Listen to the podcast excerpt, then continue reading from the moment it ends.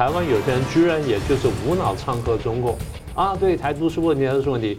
在中华民国宪法下面，统一跟台独都是可以用投票解决的嘛？对，那不就这么简单吗？这就是民主政治机制嘛？怎么大家想不通呢？因为这次的国会基本上三党不过半，本身就是一个很大的让中共可以去进行渗透的一个破口嘛。它破坏你的民主制度，就是以台湾内部来反对台湾嘛。嗯，啊，美国提议还是不支持台湾独立，但是呢，我一定会反共保台。国际关系最基本的就是看全局，看大国的战略。而不是从小国的角度出发，甚至从台湾人从中共角度出发去解读两岸关系，那就是错的了。既是一个贪腐的无止境的循环，同时也是一个权力腐败和债务陷阱的一个无止境的循环。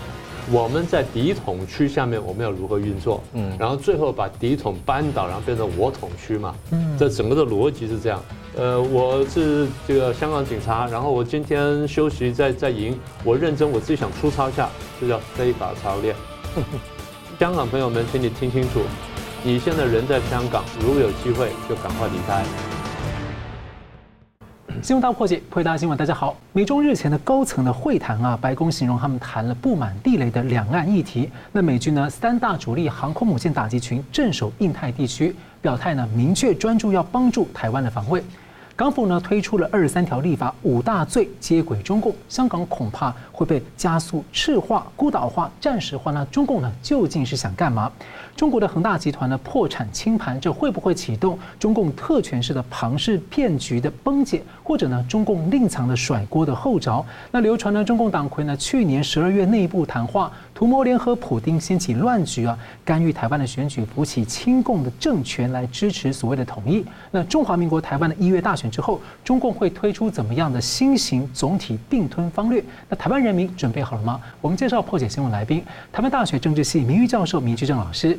呃，主持人宋老师，两位好，各位观众朋友大家好。政治大学国际关系研究中心资深研究员宋国成老师。啊，主持人明老师，各位观众大家好。两位好。美国白宫国安顾问苏利文在泰国会面了中共的外长王毅十二个小时，主要谈台湾议题啊。那传出呢，中共答应拜登苏利文不会干预二零二四美国的大选。那后续呢，拜登呢将和中共党魁通话。会后呢，苏利文是以。竞争性结构动态来形容美中的关系，并且警告中共，如果持续在台海、东海和南海啊挑衅，美国将和盟友反击中共。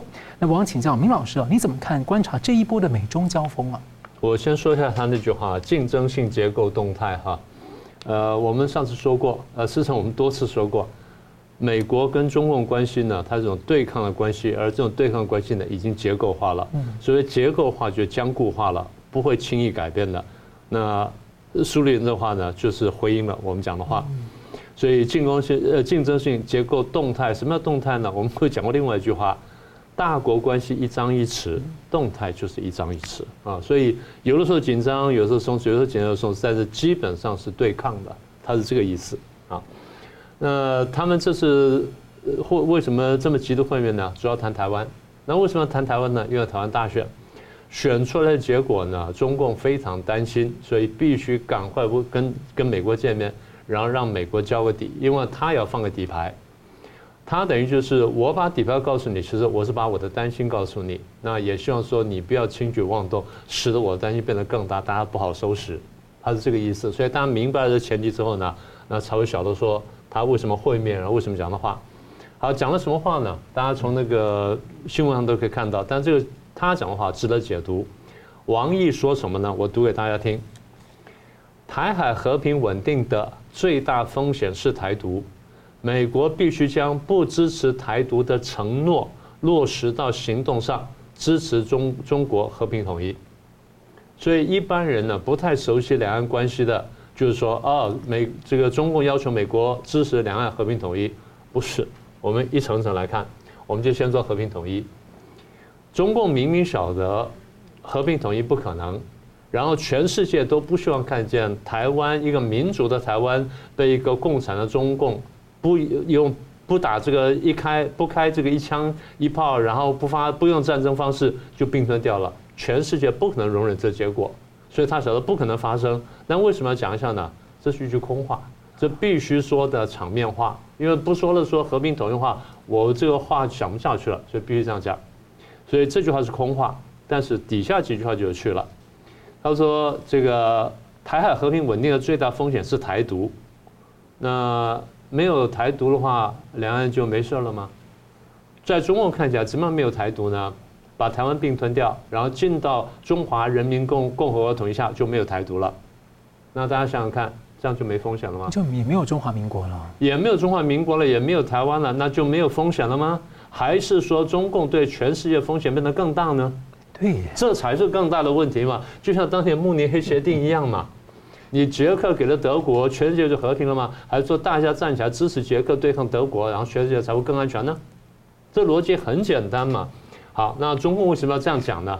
简单说，转移焦点。他非常清楚，共产党、共产主义才是最大风险。但如果他承认的话，那不就完了吗？所以他必须转移焦点，制造话题，而这有几个好处。一个就是这样讲完之后哦，那最大风险是台独。那为什么台独现在还在还在活跃还在猖獗呢？因为你美国或明或暗的支持，所以你有责任，你有罪恶感，你有罪恶感。我就是要制造你的罪恶感，因为制造罪恶感之后，我才有筹码，才有才有筹码跟你谈。否则我没有筹码跟你谈，政治、经济、军事各方面我都谈不过你嘛。所以我必须制造筹码来谈，也就是制造对方的罪恶感，增加他的谈判筹码。这个本来不是筹码的，被他完成了筹码，也很厉害了。那有趣的是，台湾有些人居然也就是无脑唱和中共啊，对，台独是问题，还是问题？在中华民国宪法下面，统一跟台独都是可以用投票解决的嘛？对，那不就这么简单吗？这就是民主政治机制嘛？怎么大家想不通呢？好，这是第二点我要讲的。第三点就是，那他现在讲的话，就美对美国提出要求了，因为他先把这话讲在前头啊。就要把他提出要求，怎么提出要求呢？那我们需要看他担心什么？他担心赖清德。为什么担心赖清德呢？因为赖清德过去讲过，我是务实的台独工作者。中共对这句话非常担心，还有一个短程的跟一个长程的担心。短程的担心就是五二零你演讲讲是什么东西，那我冬瓜豆腐我麻烦大了。所以呢，希望美国压制赖清德五二零不要讲出什么太惊奇的话。这短程目标，中长程就是真的怕这个务实台独工作者真的去搞台独，所以希望美国压制。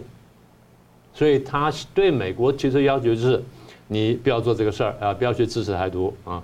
因为如果台湾真的台独的话，中共被迫动手，中共一旦动手的话，那美日必须介入。换句话说，中共面临的就是对美日甚至对世界主流国家作战的一个风险，他就他就要看到这个了。所以短程我说希望赖清德的这个演讲呢，就职演说四平八稳；中长程呢，希望你不要搞台独。然后他对美方要求什么呢？请各位再把那话再听一遍。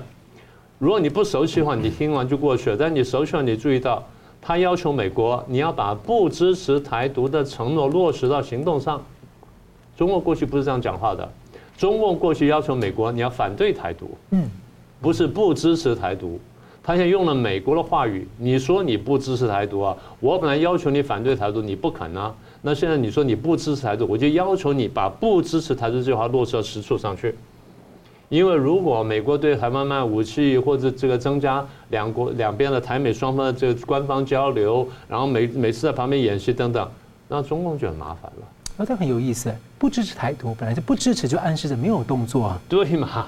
他现在就是说要把你这个这个承诺什么等等落实到行动上，所以什么叫行动呢？一个就是军舰这个保军舰来保卫啦，然后说这个呃旁边的周边的同盟啦，然后再来就讲话对抗啦，再来军售等等，对他来说都是支持，就是支持台独啊。嗯，对他来说是这样子嘛。那么也就是说，中共这些动作呢，请各位仔细看呢。一方面呢，大家觉得说，哎呀，你看他讲讲讲的话很狠呢，要和平统一，不是的，他晓得做不到这一点。但在现阶段，他必须要有一个很务实的目标。务实的目标呢，短程我刚刚说了，就希望说在就职演说当中，五二零就职演说当中，不要出现什么太大的惊奇。再来就中长程，你美国不要去支持这个台独，然后不要去这个或明或暗的搞什么东西。但是还有一层。大家不要忘记，所有这东西呢，中共都有对内考量。那么也就是说，如果这个呃台湾方面有什么动作，赖清德方面有什么大动作，美国方面又相应的配合或支持或或明或暗支持，那党内要反对的，国内要反对的，当这个这个习近平面对党内跟国内反对的时候，他不能不有所动作的，所以他必须要把话说话说在前头，我把话说出来，然后你说党内说生气了，哎，我每天开飞机开军舰过去啊，我有我有压制台独，您不要再啰嗦了。所以对内对外他必须有所交代，否则他现在内外交困呢，他是混不下去的。然后其实他这样对台湾的，把中华民国的这个呃这个主权，还有把这个美国对台湾跟中华民国的支持讲成是所谓的台独，其实某种程度上，他把这种指鹿为马，把自己就是越搞越到上面。他其实会让这，这就是我很多年前讲的。对，你台独的定义过宽，最后是绑住你自己手脚，因为你每个动作都要结出来台独，你就必须要动作，你就必须缩窄对台独的定义嘛。是，这是我讲的快二二十年，二十年都有了。是，我们这边看到美中的苏王会谈啊，苏利文形容谈了布满地雷的两岸议题，重申美国坚定的支持台湾。那中华民国台湾的大选之后呢，三党不过半的国会新格局，在二月一号选出了新的议长。那新的总统呢，五月二十号将就职。我想请教宋老师观察啊，您觉得中共啊有可能推进怎么样的一个新的统战策略？呃，对，因为这个中共他不承认他这一次对这台湾总统大选的介选的失败啊，同时也不接受这个大选的结果啊，就正如刚刚明老师所讲的，中共最担心的就是赖清德啊，这个样的一个事实他不接受啊，所以在这样一个前提之下呢，啊，我认为他会啊推出一种新型的对台的统战的策略啊，呃，我把它归结为啊三个层次啊，一个叫做一分裂，二抹除。三阵线啊，呃，这是一种我把它称之为啊一种低成本的啊，呃，不需费这个一枪一兵一卒了哈，或者是呃一卒呃一兵一卒的情况呢，来就实现并吞台湾的目标啊，呃，所以这个我先讲什么叫一分裂啊，所谓一啊一个分裂的意思就是说借由这个分裂台湾这个各党的之间的关系。啊，那么甚至是包括分裂台湾人民和政府之间的一种信任的关系啊，用这样的方式啊来达到一种溶解台湾啊，不一定是裂解或者是化这个破解，而是一种啊溶解啊。呃，那么在这种情况之下，我认为中共就很有可能，而且事实上已经逐步的在推动一种呃，我称之为国会渗透的三部曲啊，它的终极的目的呢，就是要啊把台湾国会呢赤化了啊，就是台湾国会的中国化的意思啊。那么第一部曲的话，我们可以完完全的假设和想象，就是说，啊，这个中共可以用这个，比如说微信作为一个联络的工具啊，跟台湾的一些国会议员来进行一种啊，本质上是经过加密的一种日常的通话。在这个通话的过程当中里面，中共可能就给意见、给指示、给政策、给方针等等的。啊，然后用这种方式呢，扮演一种叫做幕后藏镜人的，啊，下指导棋的一个角色啊，呃，那么就是说掌握整个对啊我们的国会统战的一种导主导权啊，或者是支配权，啊，这个是我认为是这个所谓的国会统战的第一部曲啊。那么第二部曲呢，我认为它是对台湾进行，我把它称之为一种叫做法律的粉碎战啊。所以法律的粉碎战意思就是说。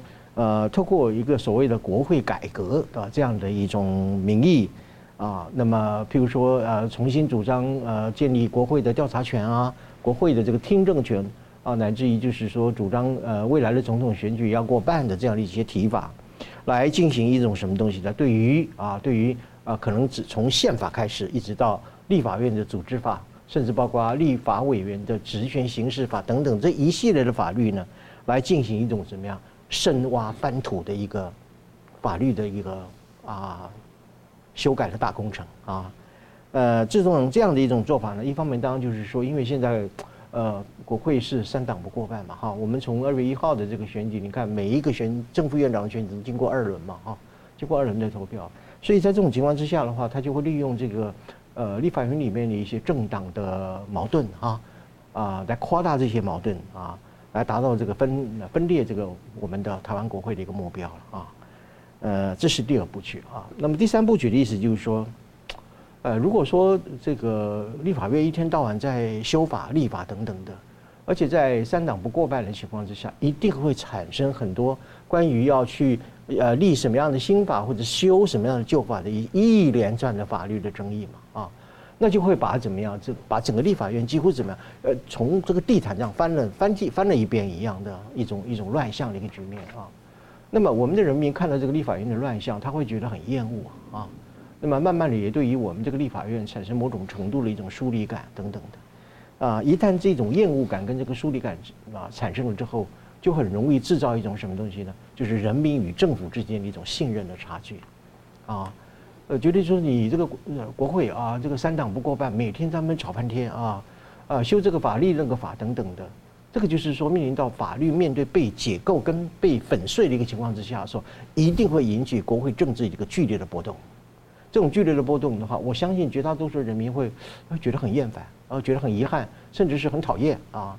那么久而久之呢，这样的一种啊感觉哈，或者这样的一个认知，就会使得人民跟政府之间的一个信任就会被拉开了啊。啊，所以我特别强调，就是说，所谓的一分裂的意思，就是说，利用呢台湾这个政党啊，其实在很多的。在我们国内的民主体制当中，里面这个政党之间吵吵架啊、闹打打闹闹，这是非常正常的事情啊。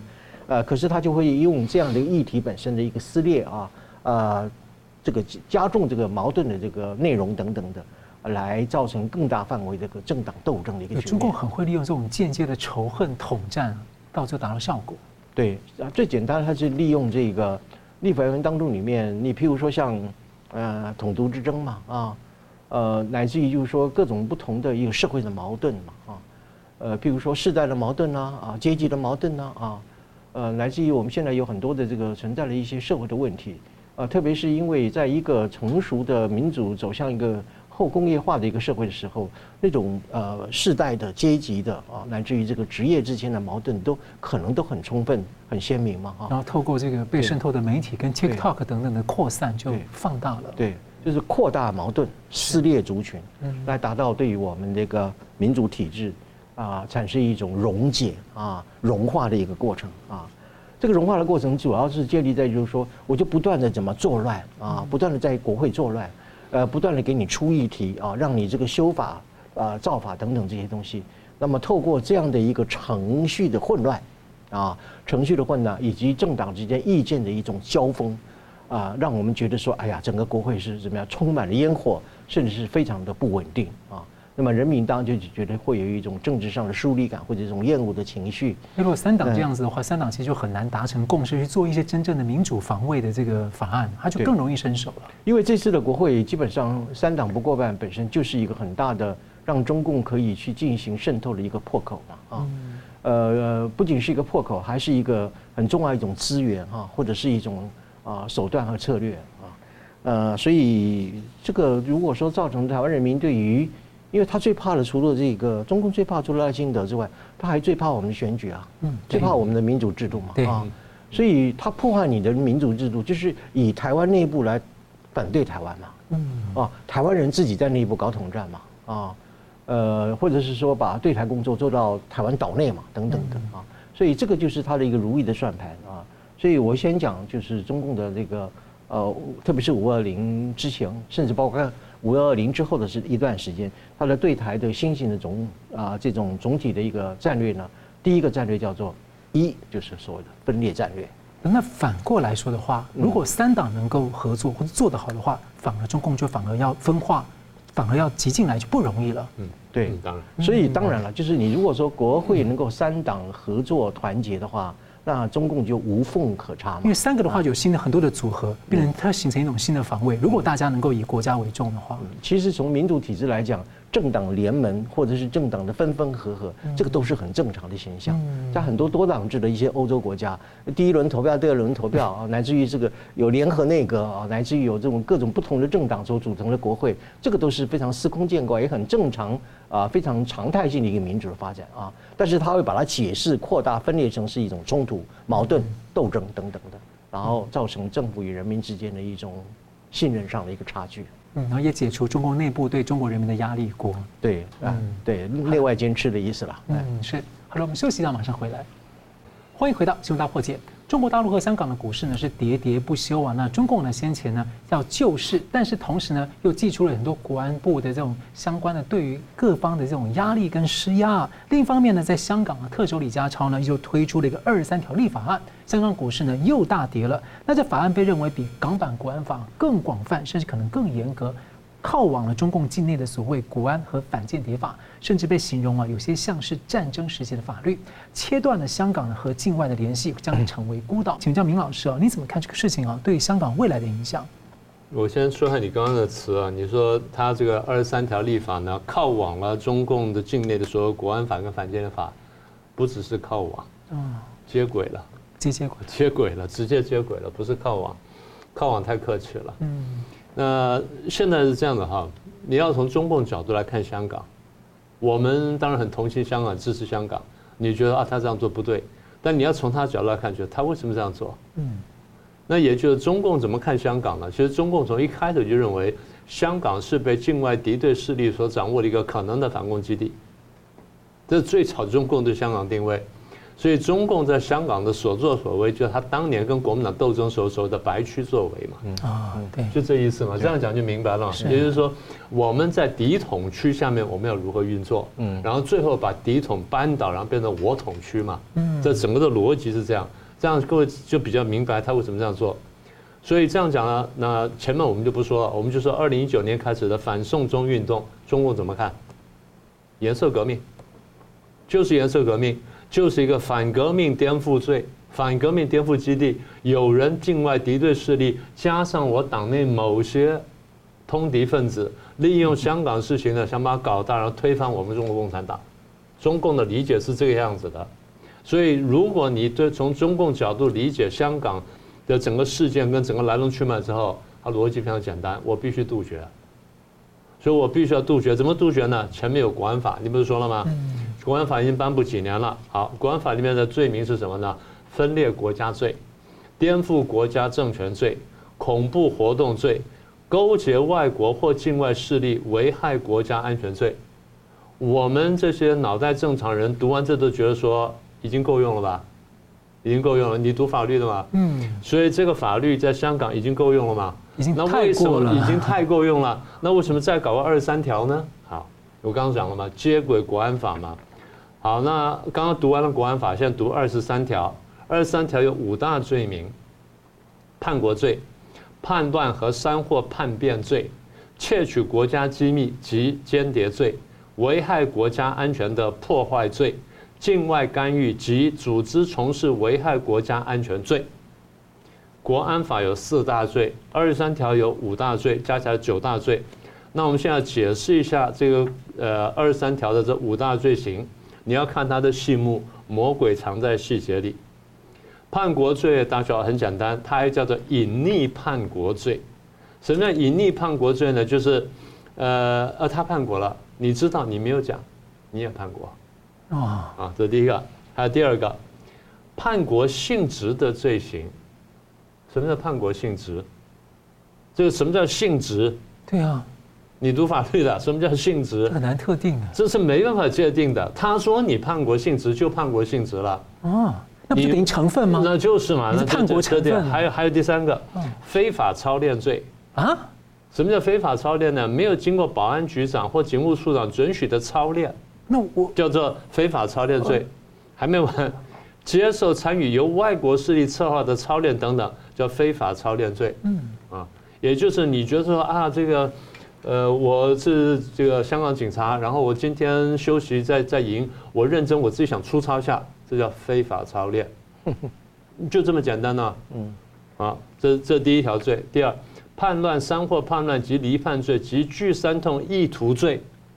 什么叫意图？刚刚讲性质，嗯，这叫意图。任何引发中国人。或香港居民对中港两地政府不满，对其行政、立法或司法引发憎恨或敌意的行为啊，啊，明白了吗？那连中国大陆内部媒体不不不不，这就是茶馆上讲的莫谈国事，因为一谈国事的时候，你就对什么有憎恨了嘛？哎，为什么抽我这个税啊？引发对政府行政、立法、司法憎恨或敌意嘛？啊，这第二条。间接。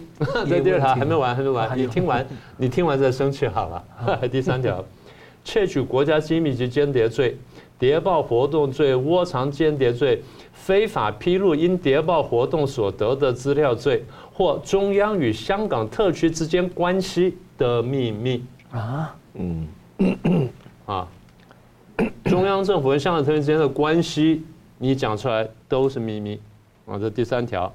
第四，危害国家安全的迫害罪，比如说当初的这个勇武派，他弄地铁站、弄公共设施，然后就任何电脑系统、电子系统做什么事情，都叫做这个呃什么危害国家安全罪。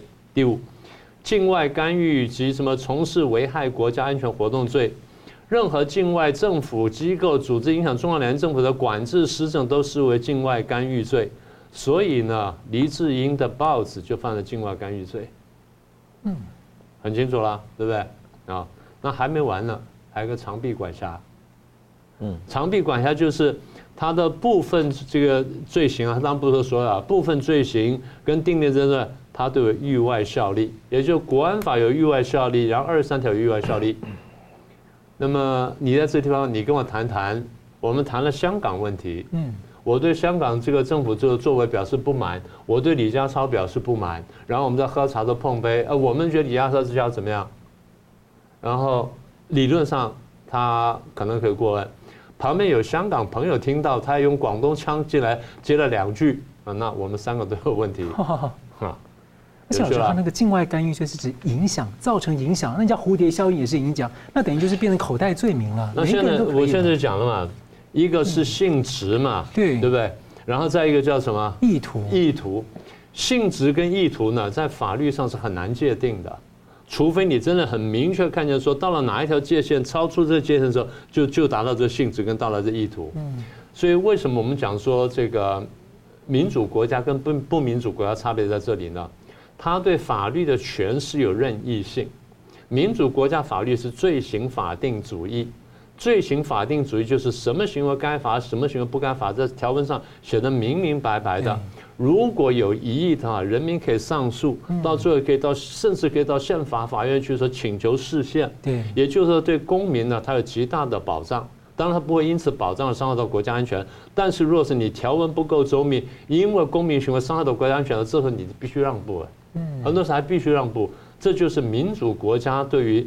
这个老百姓的这种基本的保护，换句话说，我们说人民当家作主，这才叫人民当家作主嘛，是不是这样啊？那现在就有很大的问题了。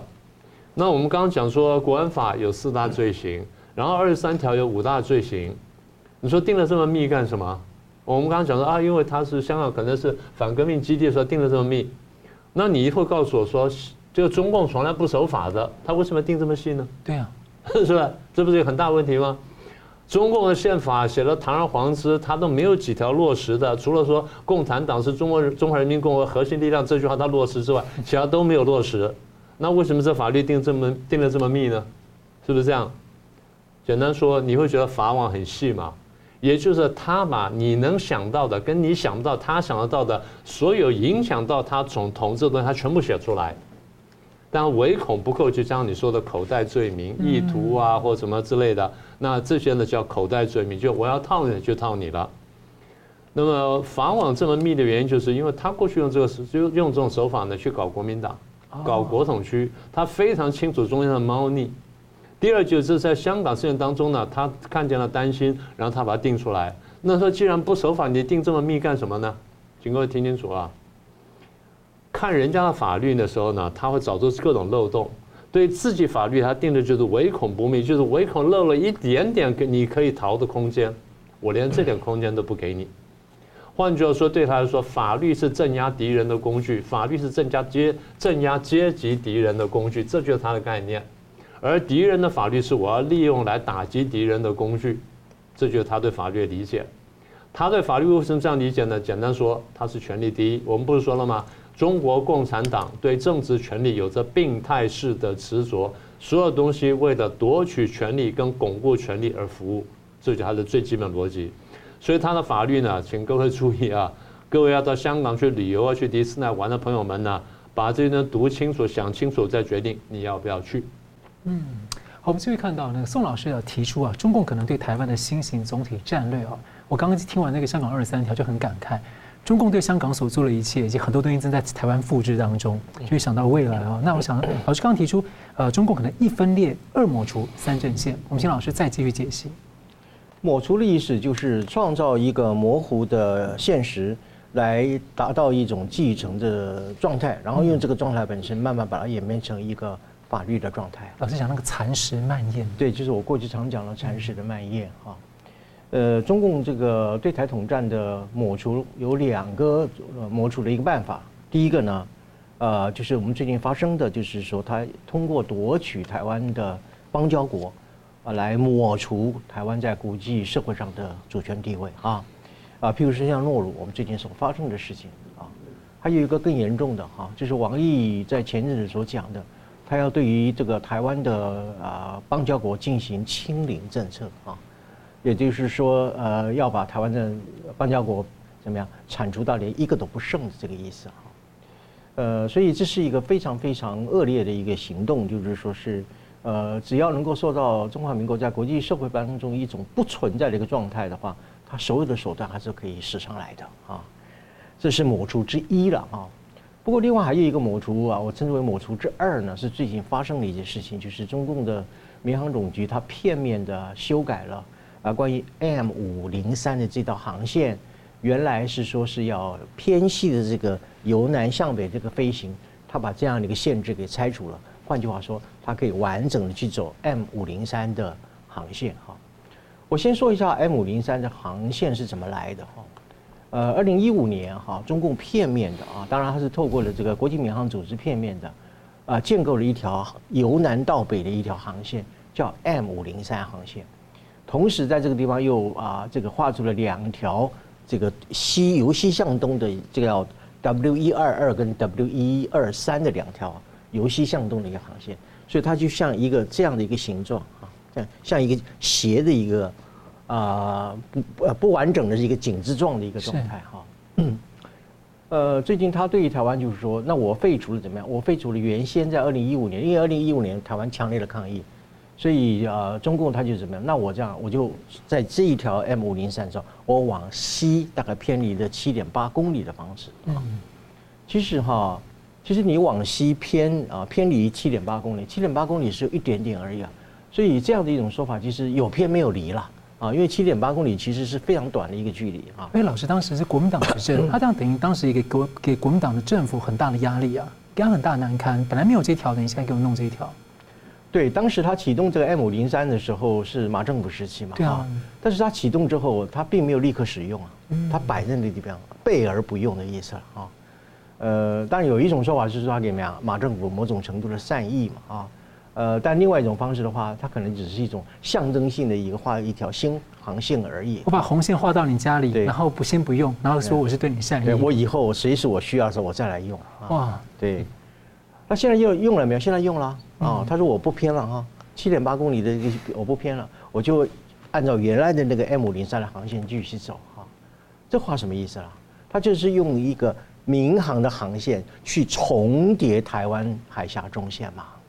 啊，去用这个民航的行业去覆盖台海中线，也就是说什么？抹除了台海中线的一个存在啊。呃，所以在这种情况之下呢，他的阴谋是什么东西呢？就是说，当我要启动这个 M 五零三的时候，我就等于用这个民航的航线去怎么样？去替代了，替代了在安全和战略意义上的那个台海中线，以至于呢，整个台湾海峡呢都是属于我中共的一个内海啊。然后呢，台湾海峡上方叫做航空嘛，哈，领空也是我中国的一部分。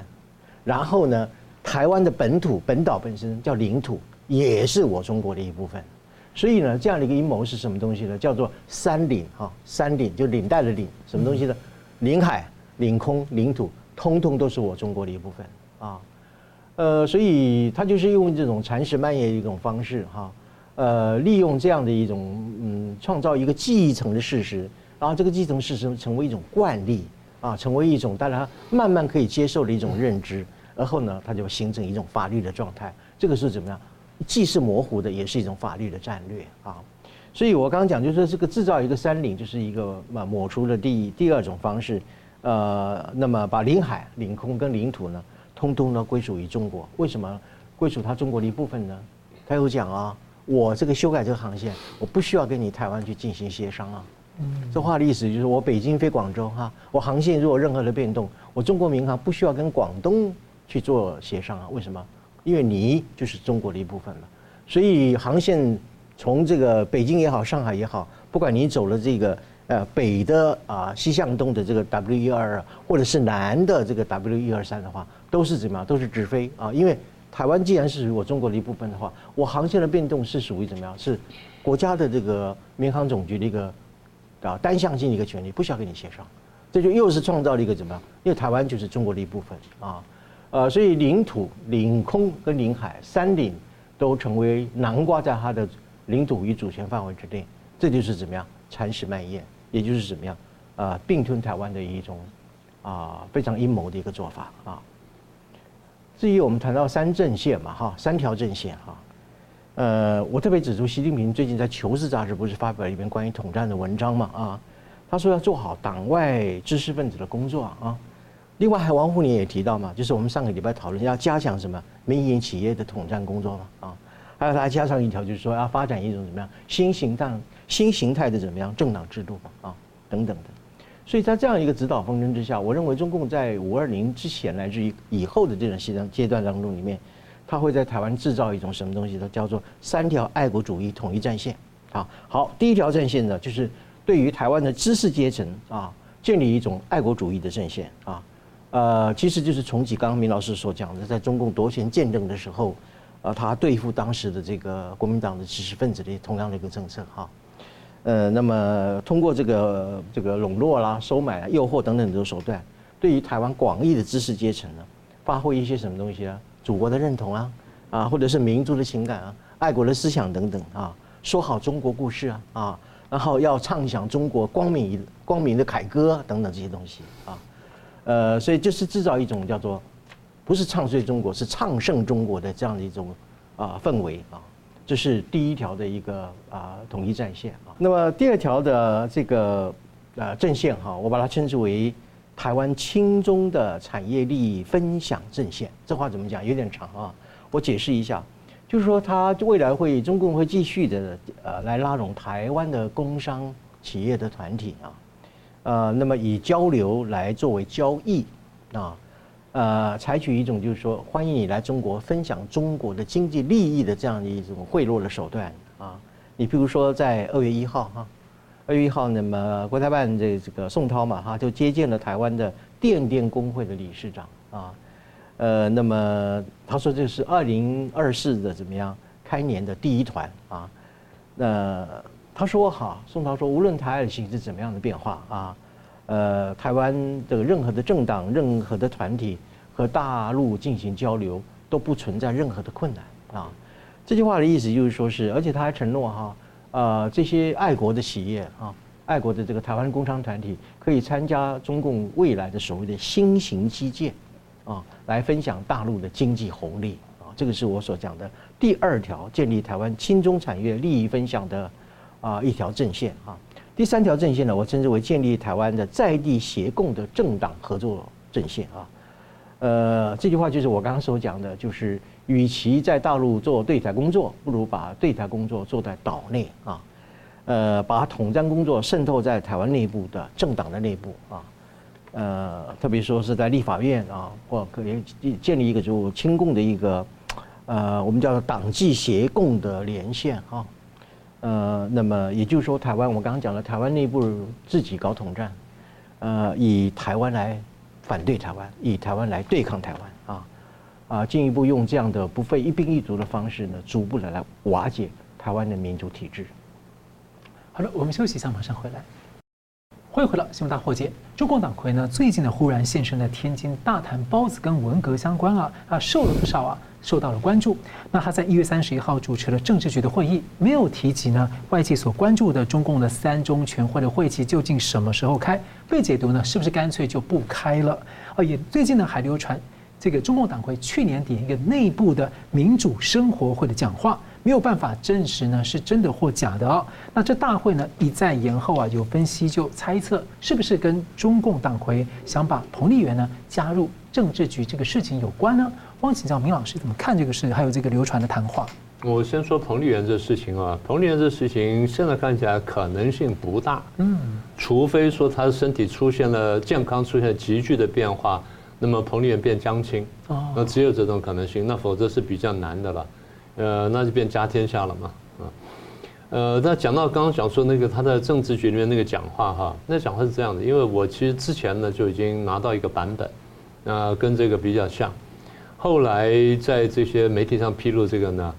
呃，当然后面的更详细一些，然后来源也比较可靠，所以两相印证之后，而且这个在印证中共最近这几年的国内外形势呢，我们觉得说基本是吻合的。嗯，所以应该应该这样说，即便文字不是完全正确哈，但思路是对的。嗯，也就是说，它铺陈的那个脉络。不管是这个呃，他们对国内形势的判断、国际形势的判断，乃至他现在处境的这个判断呢，基本上都是吻合的，所以这件事情值得谈。呃，他讲了几个问题哈，第一个是你说三中全会，这事情非常有趣，而破题破得非常好。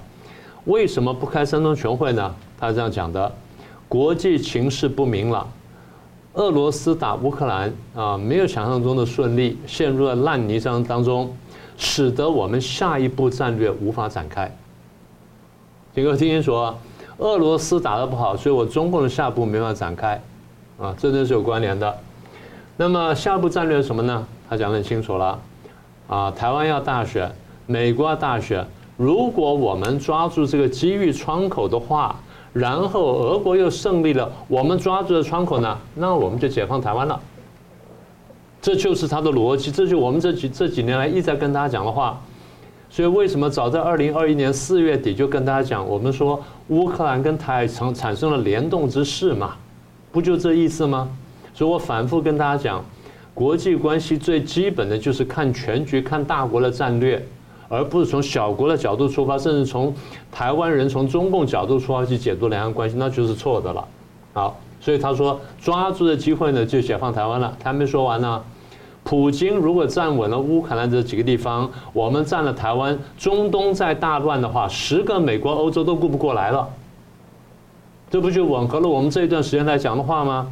还没讲完呢。好，如果我们能够像控制香港那样控制台湾选举，我们搞的民选政府在台湾上台了，你美国、欧洲还有什么话好说？清楚了吧？这就是中共对于全局的乃至对台湾的这个战略的，这只是一部分而已。那先从浅的讲起，那大家看到他讲到香港的部分，这就是一国两制的下场。所以一国两制在九零，在一九七零年代末期的推出来，到了八零年代他们在这个呃中英谈判谈出来之后，说在香港推一国两制。当时就说是暂时性的、欺骗性的、过渡性的，不就证实了吗？那这样还有人要去搞台湾版的一国两制，你是真的是没有睡醒呢，还是你在为为虎作伥？你得想清楚。所以这段话呢，把中共的设计跟习近平野心全部讲透了。那时候俄乌战争爆发的时候，我们拼命帮乌克兰讲话，就有人批评我们，就是说你是乌克兰拉拉队。当时我只问一个问题。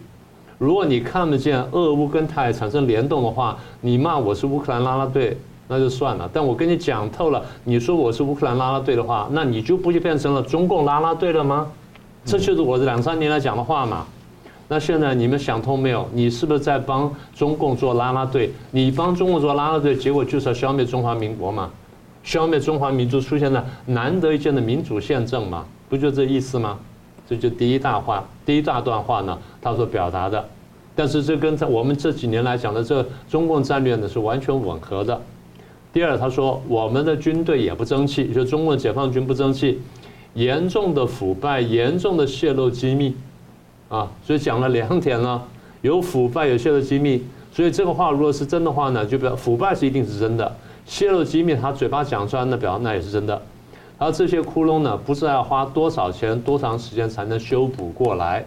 这些窟窿不修补过来的话，那前面的战略呢，对台战呢，它就没办法展开嘛。嗯，是不是这样？所以它是一层层相扣的嘛。这第二点，好，第三点，他说毛主席花了十年时间没有完成的事情，我完成了。我完成什么呢？集权，唯有集权才能办大事。我搞集权，把权力分给你们，责任压给你们，然后呢，把伟大事业共同完成。他现在在解释他为什么要集权。好，什么叫伟大事业共同完成呢？把中国梦实现了，香港算是完全收回来了，雪了鸦片战争之耻，不让敌对势力利用香港成为颠覆基地。嗯。这不就刚刚我们说的话吗？对不对？嗯，所以我们这几年来一直这样讲的话，现在这个话把我们的话全部说出来了。香港算是完全收回来了，也就是他们从头到尾就是不接受一国两制嘛。啊，他在能的时候就马上拿回来，不能的时候就就跟你谈判嘛，就那种东西过渡性、欺骗性、暂时性嘛，不就是这东西吗？嗯，但我能力一够时，我就一口吞掉，这就是我们这几年来说的话嘛。好，香港收回来了。台湾也收回来了，一九四九年的遗憾就结束了。你们许多人不争气啊，骂底下的人，你们不争气，有想告退的，有说能力不足的，有代工的，有说等我指示的，这就我们讲的代工嘛。嗯，躺平，躺平嘛，也就是高官都躺平。现在习近平骂说，你们高官怎么都躺平了呢？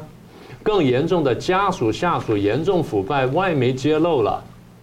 好，那我们现在知道了。好了。李尚福下去了，秦刚也下去了。如果你们都烂下去了，那咱咱们党中央散伙就行了嘛？这就是我们讲了嘛。中共已经烂到根子了嘛，他自己也看见了嘛。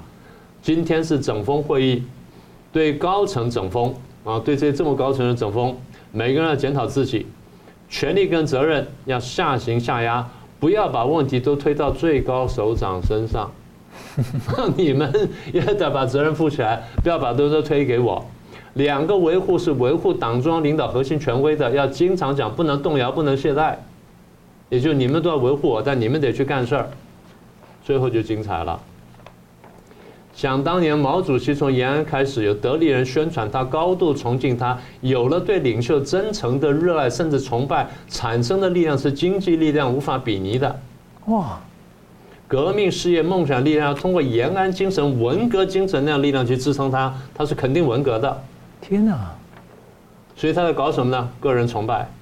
文革结束，开完这个三十届三中全会之后，党内痛切检讨，就是咱们中国共产党为什么爆发文革呢？因为有个人崇拜，因为有个人崇拜，咱们整个党走上了错路偏路。从一九这个五七年的反右运动开始，到最后的三面红旗大跃进，到最后文化大革命十年错乱，全部是个个人崇拜造成的。所以要彻底废废弃跟检讨个人崇拜。习近平今天从来重新建立个人崇拜，他等于告诉大家说，我们要搞文革，他还讲了文革精神力量，这可以支撑党的事业。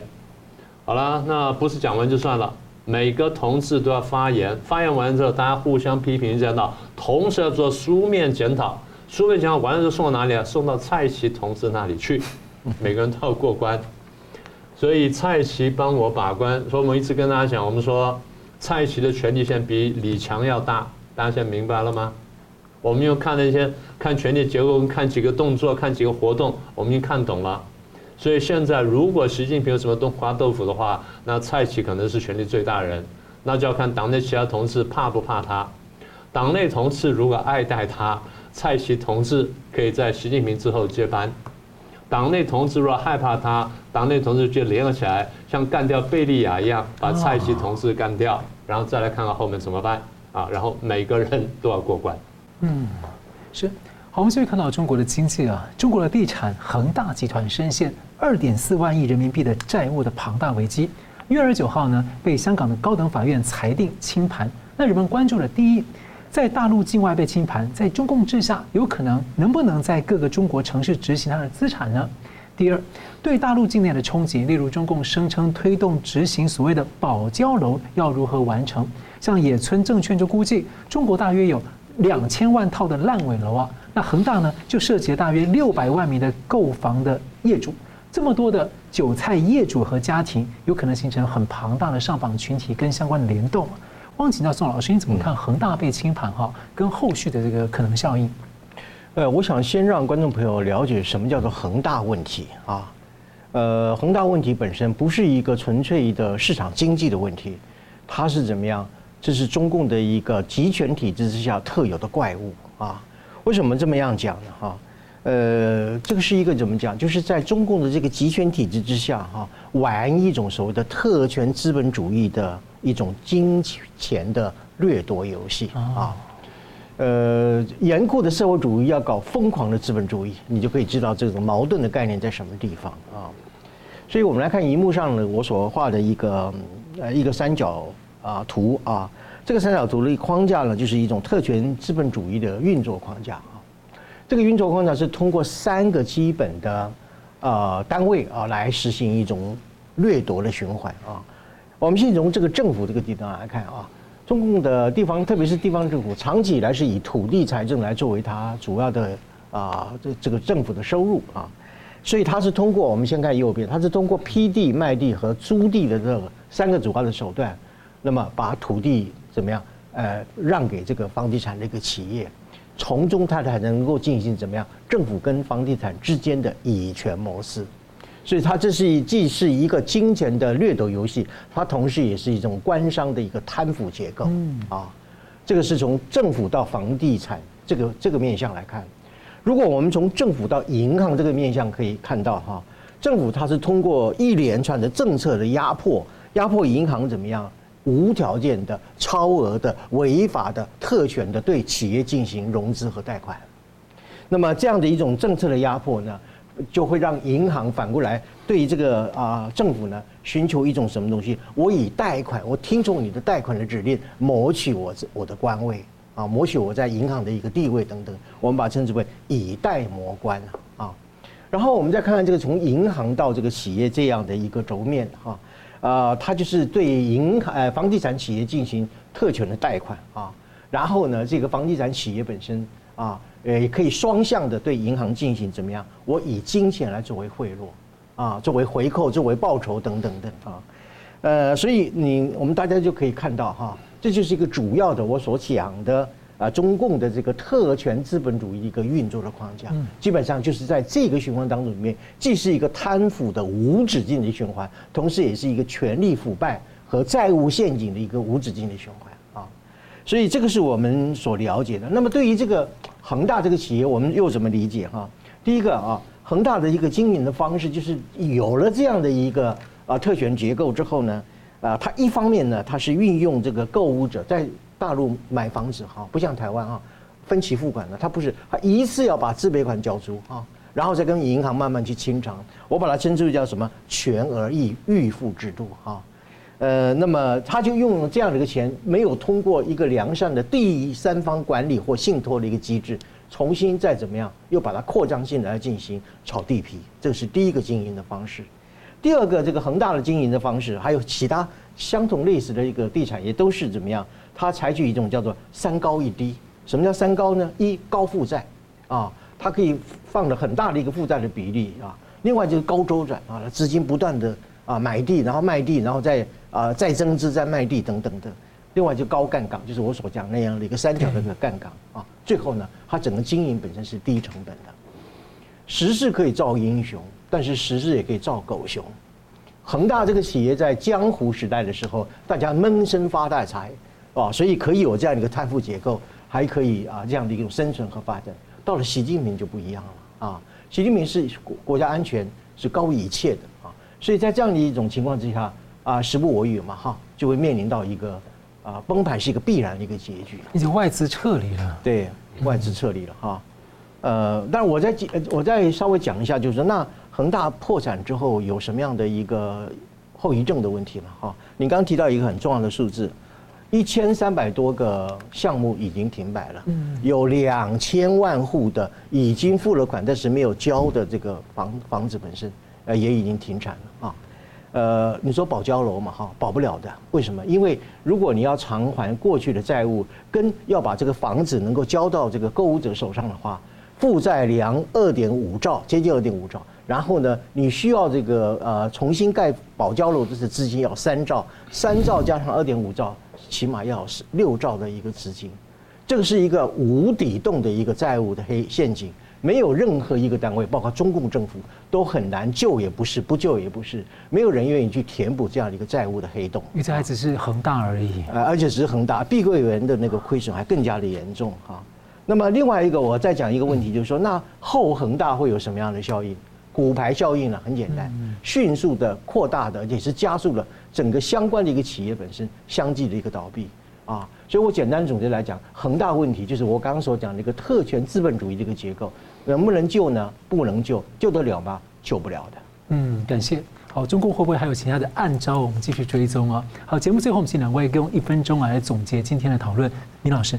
好，第一，那个苏立文跟王毅的开会呢，中共希望美国来帮忙压制赖清德，不管赖清德要不要去搞台独，但在这问题上呢，美国会有底线，美国底线还是不支持台湾独立，但是呢，我一定会反共保台，啊，这是第一点，是明确的。第二，二十三条呢，其实二十三条没出来以前，就是反送中运动一爆发之后，我说香港香港将来可能变成沦陷区，也是中共迟早把它全部拿回来。那现在不幸应验了。那中共为了巩固他的香港统治，为了压制将这个曾经的反共基地，怕将来变成反共颠覆基地，他用各种各样的绵密的这法律呢去压制他。那这个现在已经看到了。就要看起来，无论有没有反送中运动，他本来就打算这么干。对，但是现在有的时候他那个网就变得更加密了，就这个样子。所以香港朋友们，请你听清楚，你现在人在香港，如果有机会就赶快离开。那我已经违反这个 二十三条了。啊！但我就告诉你，你必须离开，否则会非常惨淡。这第一个。第二呢，到了海外的香港朋友们，把大翻译运动再做起来，再做大一点点，然后要扩大到把中共多年来对内部的倒行逆施全部揭露出来，把中共的罪行揭露出来，才能保住香港。光揭露香港，保不住香港的。这第二个问题。第三个问题，习近平的讲话，大家会问说，那怎么会泄露出来？很简单，因为底下很多人不服气，很多人现在看事情觉得说，你习近平走走的路子带的方向不正确，你重回了个人崇拜，几乎要走上文革了，所以我们非常害怕，我们要泄露出去，希望造成国际舆论呢能够扭转这趋势，这就是我们会得到这份讲话的这个核心原因。所以大家想清楚了，大家该干什么干什么。总而言之一句话，我们政治学家呢相信暴政必亡。宋老师。呃，我相信在五二零甚至五零之后呢，中共会推出对台统战的新型的战略。我把它归结为叫一个分裂、两个抹除、三条阵线啊。呃，分裂的话就是利用国会目前三党不过半的一个生态，来造成政党之间的内斗，以疏离人民与政府的情感。